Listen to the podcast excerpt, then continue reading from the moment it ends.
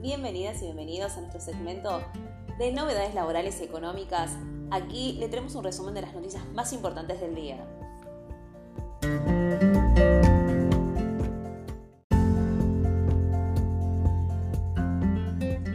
Fin del conflicto del neumático. ¿A cuánto sirve el sueldo tras el acuerdo que alcanzaron el gremio y las empresas? El conflicto entre el Sindicato Único de Trabajadores del Neumático Argentino y las empresas del sector que data desde hace varios meses alcanzaron en la madrugada del viernes un acuerdo en el marco de las intensas negociaciones paritarias que se desarrollaron desde la tarde del jueves, informaron fuentes del Ministerio de Trabajo. De esta forma, se pone fin a un extenso conflicto que se extendió por más de cinco meses. El acuerdo se alcanzó en una reunión encabezada por el ministro de Trabajo, Claudio Moroni, y fue firmado a las 4 y 10 del viernes, luego de más de 14 horas de reunión. Según se informó, las partes resolvieron un ajuste del 16% para el quinto tramo de la revisión salarial 2021-2022, totalizando en este modo un 66% de incremento salarial en ese periodo paritario. La problemática en el sector data desde hace cinco meses y se volvió crítico en los últimos días cuando Bridgestone, Fate y Pirelli decidieron cortar la producción. Finalmente, el ministro de Trabajo, Claudio Moroni, y los referentes de Sudna lograron alcanzar este acuerdo, que ya tiene el aval de las compañías. Además de alcanzar un 66% de incremento salarial para este año, se firmó que para el periodo paritario 2022-2023 se establece un incremento salarial para la paritaria que se inicia el 1 de julio de 2022 que se compone por el siguiente esquema. 25% de incremento a partir del 1 de julio de 2022, 16% de incremento a partir del 1 de octubre de 2022, 10% de incremento a partir del 1 de diciembre de 2022, 12% de incremento a partir del 1 de febrero de 2023 y 10% de incremento a partir del 1 de julio de 2023, integrando la base de cálculo de la paritaria 2023-2024 sobre el salario de julio de 2022. Asimismo, como gratificación extraordinaria por única vez, las empresas abonarán a cada trabajador una suma bruta de 100 mil pesos.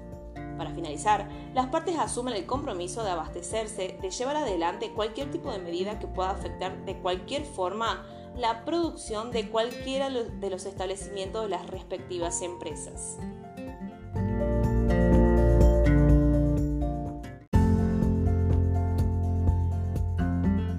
El precio de los combustibles podría aumentar hasta un 10% durante el fin de semana.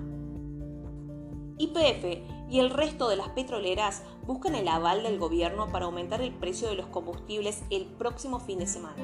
El escenario de máxima al que aspiran las refinadoras es de conseguir luz verde del Ministerio de Economía para incrementar hasta un 10% o incluso más el valor de las naftas en estaciones de servicio.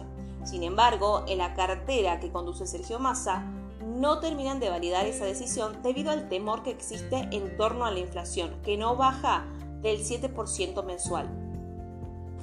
Lo concreto es que este sábado, primero de octubre, se actualizarán por primera vez en casi dos años los impuestos que graban la venta de derivados del petróleo.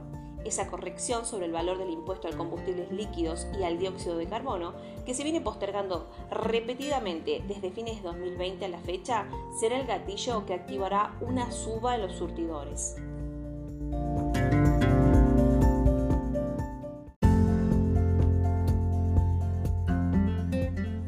Feriado XXL del 12 de octubre. ¿Cuánto se paga si me toca trabajar? Entre el viernes 7 y el lunes 10 de octubre se celebrará el próximo fin de semana largo, en conmemoración por el Día del Respeto a la Diversidad Cultural, que normalmente es el 12 de octubre, pero que se pasa para el 10 para crear un fin de semana extra largo destinado al turismo. Durante estos días, de acuerdo con la ley 20.744 en su artículo 165, se aplica la norma de un descanso dominical. Sin embargo, de trabajar durante un día feriado, el empleado deberá cobrar el doble de una jornada normal. Para hacer el cálculo de pago durante un feriado, hay que dividir el sueldo de un mes en 30 y restarle un día, que es el feriado. Al mismo tiempo, también hay que dividir el importe del sueldo por 25, de acuerdo al artículo 155 de la Ley de Contrato de Trabajo que menciona esta división como el criterio para calcular las vacaciones. Por último, al cumplirse los 29 días antes calculados, hay que agregar el día calculado con el criterio vacacional, lo que suma una diferencia a favor del empleado.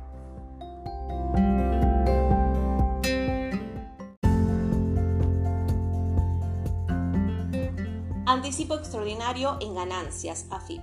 Las claves de la nueva obligación. AFIP, a través de la Resolución General 5248, dispuso un pago a cuenta extraordinaria del impuesto a las ganancias cancelable en tres cuotas mensuales que deberán ingresar las sociedades de capital que cumplan alguno de los siguientes parámetros el monto del impuesto determinado de la declaración jurada del periodo fiscal 2021 o 2022, según corresponda, sea igual o superior a los 100 millones de pesos. El monto del resultado impositivo que surja de la declaración jurada, sin aplicar la deducción de los quebrantos impositivos de ejercicios anteriores, sea igual o superior a los 300 millones de pesos.